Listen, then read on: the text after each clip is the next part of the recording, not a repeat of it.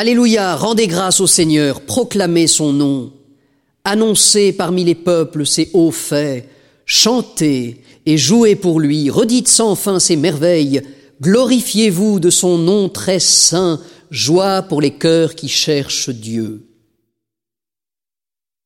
Cherchez le Seigneur et sa puissance, recherchez sans trêve sa face. Souvenez-vous des merveilles qu'il a faites, de ses prodiges, des jugements qu'il prononça.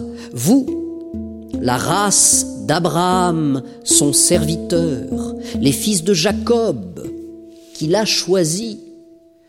Le Seigneur, c'est lui, notre Dieu.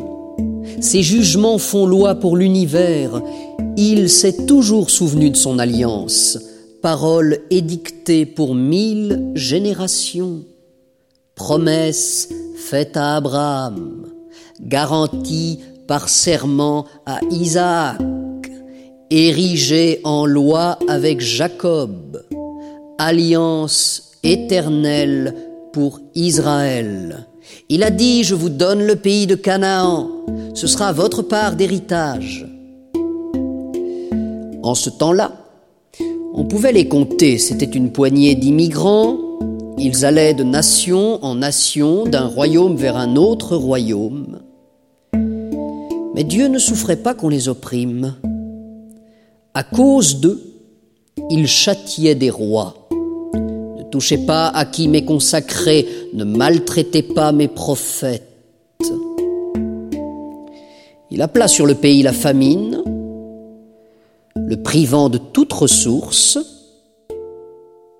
et devant eux il envoya un homme, Joseph, qui fut vendu comme esclave. On lui met au pied des entraves, on lui passe des fers au cou, il souffrait pour la parole du Seigneur jusqu'au jour où s'accomplit sa prédiction. Le roi ordonne qu'il soit relâché, le maître des peuples qu'il soit libéré. Il fait de lui le chef de sa maison, le maître de tous ses biens, pour que les princes lui soient soumis et qu'il apprenne la sagesse aux anciens.